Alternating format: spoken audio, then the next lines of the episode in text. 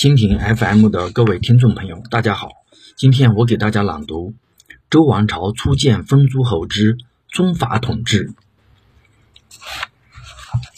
周朝通过分封诸侯，不但巩固了原来商朝统治的地方，而且不断在周边地区扩大势力和影响，成为远远超过商朝的更强盛的国家。周王朝从一开始就对其从属的问题下了绝对的定义：最高权力者是周天子，是上天派到人间进行统治的。普天之下，莫非王土；率土之滨，莫非王臣。全国的土地、人民都是周天子的私人财产。周朝首都封高一带由卿大夫管理，这些周天子直接掌管的地区叫做王畿。王畿之外的地区，分封给周王朝的同姓或异姓诸侯。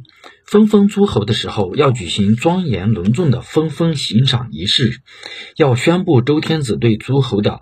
册命和封地疆界的大小、奴隶的人数等，周天子定期巡视封国，诸侯要按期向天子述职、朝觐、行聘、纳贡，必要时要领兵出征，讨伐不从亡命者，到王室戍守。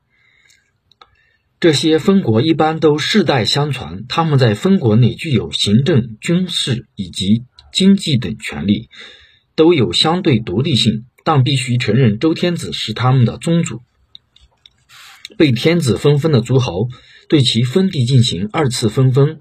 这些受封的人同是同族的卿大夫，卿大夫再把自己受封的封地分给同族的士，而士以下不再分封。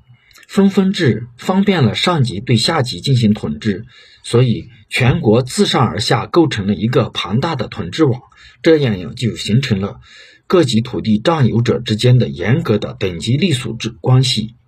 周王朝的分封制即由此形成严格的隶属关系，都是在同族内进行。这样，周朝的基本承袭制度——宗法制度也就形成并且稳定了。天子世代相传，每一个天子都是以嫡长子的身份继承王位，而嫡长子之外的弟弟被封为诸侯。每一代诸侯都有嫡长子继承侯位，卿大夫的弟弟们为士，士的嫡长子仍为继父位的士，余者为庶人。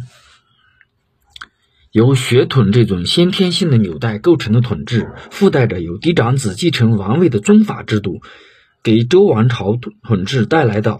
管理秩序的方便，这种宗法制度联系贵族大家庭的纽带，每个大家族都有共同的直系祖先、共同的宗庙、共同的墓地，有相互保护、帮扶的义务。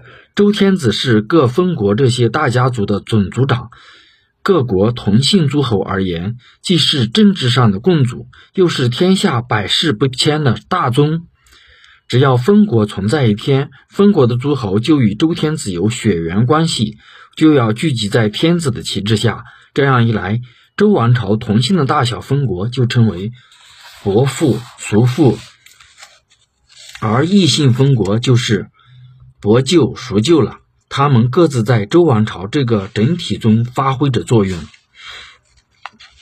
就这样，以血缘关系为纽带的宗法制度变得成熟起来。并且给中国社会带来巨大的影响，而以后的社会，不管是逐渐瓦解的奴隶社会，还是正在萌芽的封建社会，都是按照这个路子走的。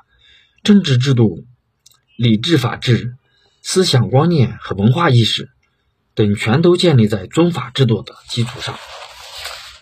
谢谢大家聆听，再见。